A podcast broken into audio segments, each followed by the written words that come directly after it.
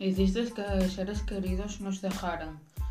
Hiciste que por primera vez sintiéramos ganas de volver al instituto.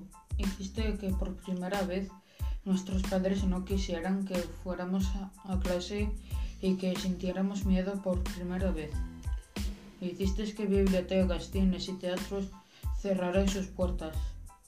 Nos quitaste los recreos y los juegos en, en los parques.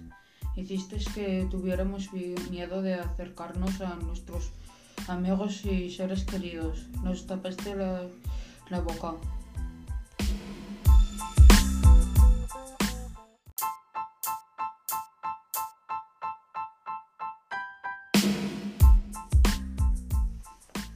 Pero no podrás con nosotros. Pudimos vol volver a clases con las plataformas digitales y mandamos mensajes de ánimo a nuestros profesores. Hicisteis que nos sintiéramos unidos. Pensaste que podrías con nosotros, pero nosotros acabaremos contigo. Este no será tu año, será el año en el que más libros se descarguen de internet.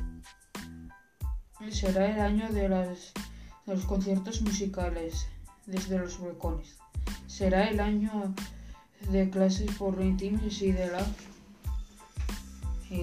la cultura por internet.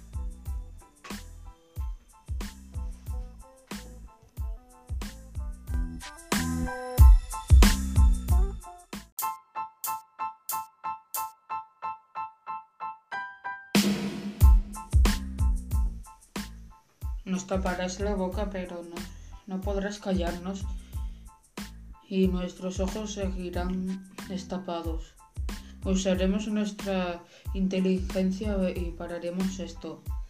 La música, la literatura, el teatro o la fotografía han suspendido sus actividades, pero la gente se ha aferrado a la cultura durante el confinamiento. Artistas, museos, bibliotecas han cambiado su forma de trabajar usando las redes sociales. Bibliotecas online, catálogos de películas alargados, conciertos en balcones, representaciones de teatro a través de streaming, moverse por los pasillos de los museos como de un videojuego se tratara el COVID está haciendo que opciones culturales aumenten sin moverse de casa.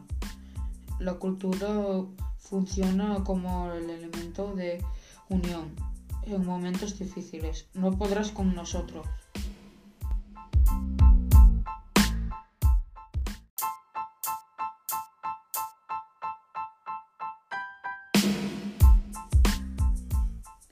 No podrás con nosotros, no podías con nuestras tradiciones, no podrás con nuestras ansias de, de aprender. Te venceremos.